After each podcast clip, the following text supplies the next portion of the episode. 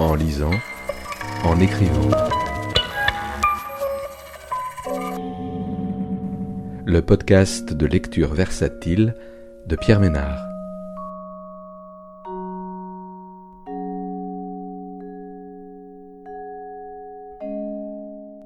Aujourd'hui, W de Laura Hulonati, paru aux éditions Actes Sud en 2023. Deux sœurs, deux personnalités, deux destins bien différents. Laura Hulonati explore dans ce récit subjectif les multiples facettes de la relation entre sœurs et plus précisément celle qui unissait Vanessa et Virginia Stephen, plus connues sous les noms de Vanessa Bell et Virginia Woolf. Ce roman est centré sur Vanessa, la peintre, la sœur aînée, sur sa difficulté à se faire une place et à la conserver auprès de Virginia Woolf, qui va connaître un succès grandissant. Vanessa connaît en effet une carrière prolifique en tant que peintre et des débuts prometteurs, mais tombe peu à peu dans l'oubli et surtout dans l'ombre de sa cadette. Laura Ulonati met en perspective sa propre histoire et son lien particulier avec sa sœur pour faire résonner de manière sensible et troublante l'histoire de Vanessa et Virginia. Un récit polyphonique sous la forme d'un portrait en diptyque de ces femmes, de ces sœurs aux liens ambigus qui se confondent puis se distinguent. Il ne fait pas encore jour, il fait encore violet. Un soleil fainéant se lève peu à peu dans la lune. Il n'est pas pressé que tout bascule. C'est comme ça que la lumière apparaît en Cornouailles, lentement mais sûrement. Comme si, dans l'obscurité, quelque chose grandissait.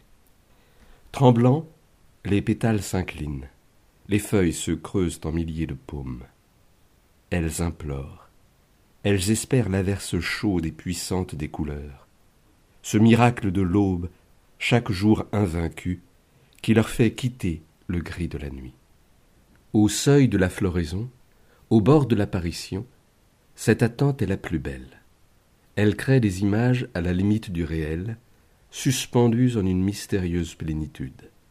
Une magie enchanteresse qui découpe les arbres en lames, transforme la nature morte en vision d'aventure, en folle orgie, un alliage de formes argentées et tendues de désir. Soudain, la fenêtre flamboie. Son cadre saisit ce moment où, là-haut, s'embrase en une voûte de miséricorde. La clarté, la récompense pour qui a cru en la résurrection. L'exploit de la rosée, d'une innocence qui renverse les ténèbres et déchire l'épaisseur de la chambre.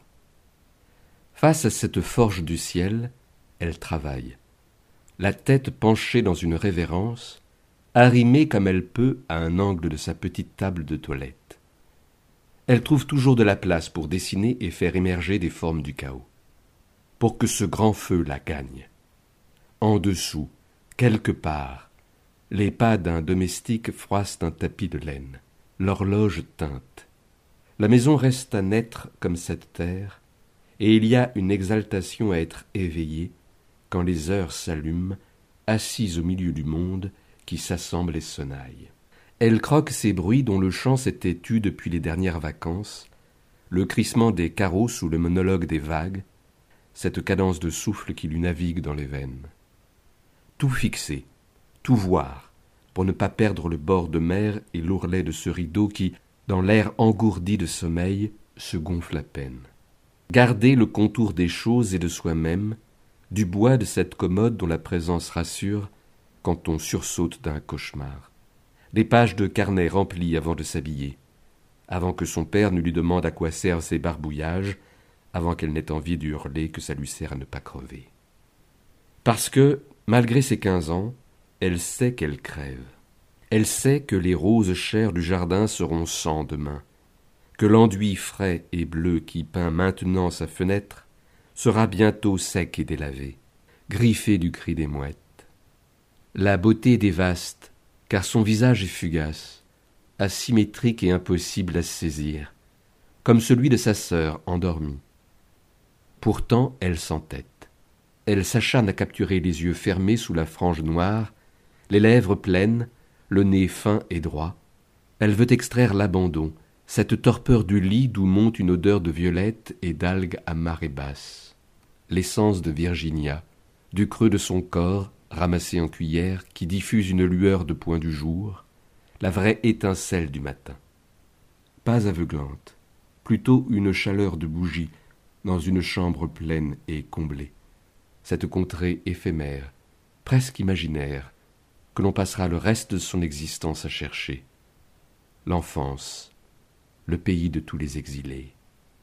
Ici, il est possible de le retenir. À Saint-Ives, le temps relâche sa prise. Sa marche se fait à l'envers depuis la gare de Paddington. Deux wagons réservés le 1er juillet pour en remonter le cours, chargés de malles, de boîtes de crayons, de seaux et d'épuisettes, de filets à papillons, de livres, d'épées en bois et de battes de criquet, de chapeaux de paille, de bagarres pour la place assise près de la vitre à regarder les kilomètres de ville tomber le long des rails. Le compte à rebours des arrêts, jusqu'à ce que se multiplie puis s'ouvre l'horizon, jusqu'au soulagement de la simplicité, droit devant. Après le carcan chenu des dimanches à Londres, des mondanités et de leur préséance, toutes ces saisons enfermées dans des parcs rangés d'arbres, voilà que se déploie une péninsule sauvage aux airs de dernière frontière, jetée dans la mer comme un bras. Il balaye d'un coup sec les hiérarchies, tous les protocoles poussiéreux, et indique, de son doigt levé d'ange biblique, le bout du monde, le bout de la vie et le chemin pour y prendre part. Elle se sent alors Perséphone, réclamant son dû, sa récompense de lumière en un baptême de rayons, de splendeur à boire en vitesse, car elle meurt de soif et ses jours sont comptés. Trois mois seulement, mais les plus heureux. Trois mois pour engranger les images et les sensations, les mettre en bouteille en attendant l'année suivante. Patienter et tout juste respirer pendant neuf mois de peur au ventre, puis un soir, enfin, la délivrance. Les parents qui déclarent à table qu'ils ont loué une maison au profil de vieux gréements et aux portes toujours ouvertes, aux voilages ébouriffés par les quatre vents. Un équipage de lin léger pour rempart contre les leçons de mathématiques et les récitations de l'histoire, contre l'entraînement pour devenir une lady. L'âge de raison. Les yeux emmurés et leurs rêves de plomb. Sur ce littoral qui l'enfante et l'éveille, tout en elle devient plus large une source d'eau fraîche non souillée, oubliée dans l'argile pourrie de la vie, où semer des graines de moutarde, un rejet d'amandier, des troncs solaires à étreindre dans d'interminables parties de cache-cache, des rameaux de secret auxquels elle est libre de grimper, libre en un tour de roue, libre d'avoir une sœur. À Talent House, la compétition et ses comparaisons, ces sentences que les adultes lâchent depuis leurs altitudes et qui tombent entre elles, tranchante comme de la glace, ne les sépare plus. Les nuits bénies de l'été, Virginia et ses douze ans se faufilent dans son lit, l'âge d'en profiter encore un peu en se serrant à deux sur le matelas devenu étroit. La paillasse fatiguée s'affaisse en grondant qu'elles sont trop grandes pour ça. De l'autre côté de sa peau, elle sent la fraîcheur de sa sœur glisser contre elle, la forme d'un fantôme qui exige pour s'endormir des mots ceux qui appellent les rêves. Antilopes des navires, Abyssinie, arc-en-ciel, carnaval et croisière, talisman. Des paroles qu'elle égrène en berçant sur son épaule la tête de sa cadette qui disent l'insouciance et ses jeux.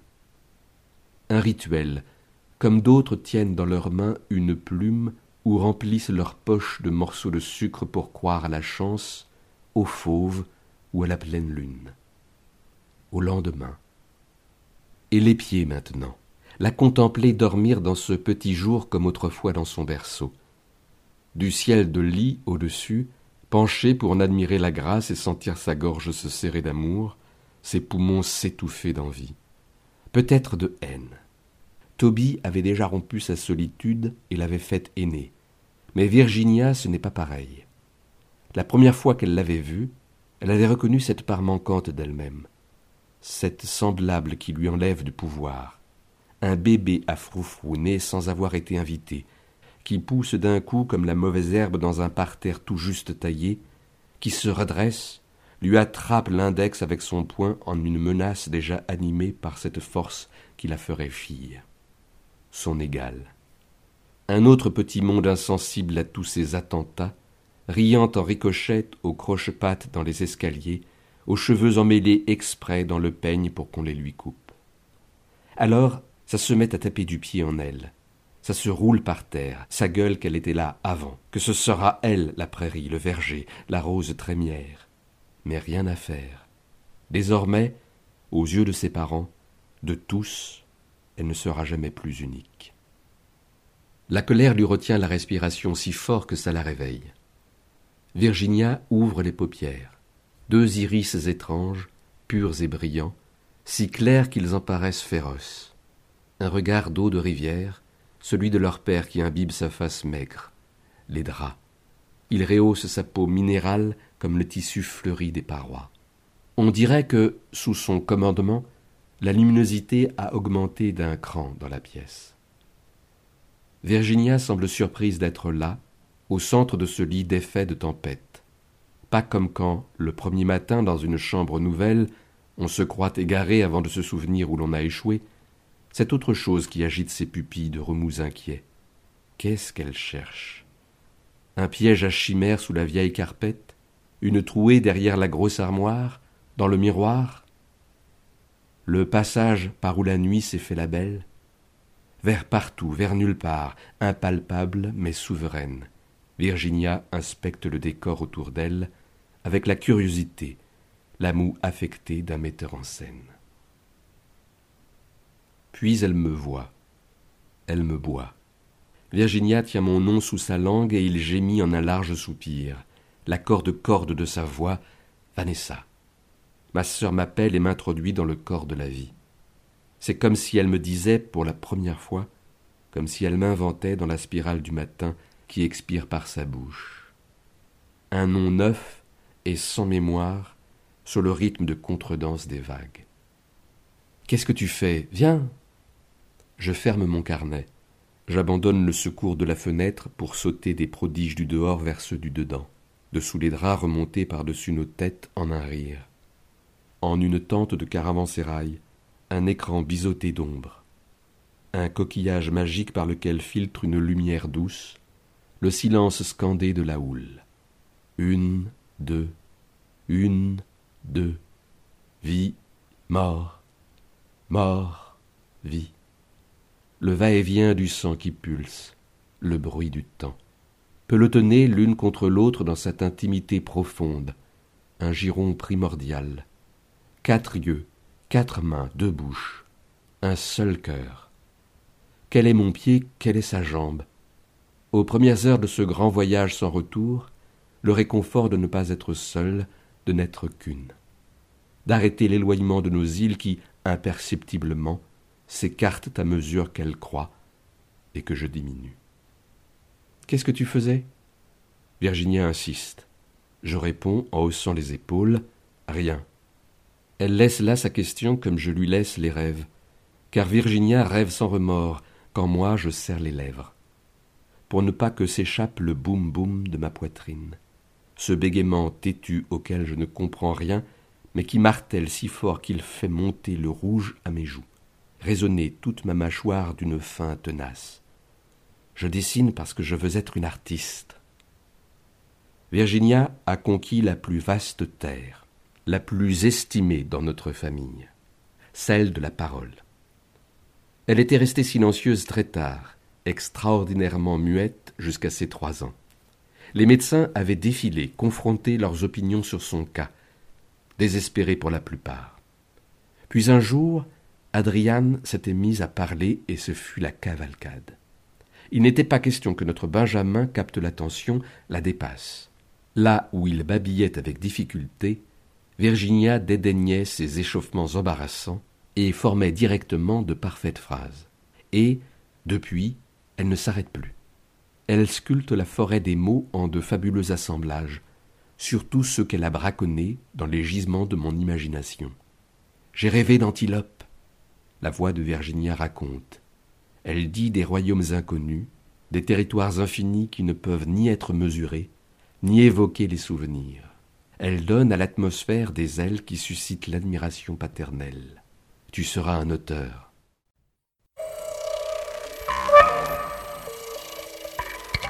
En lisant, en écrivant.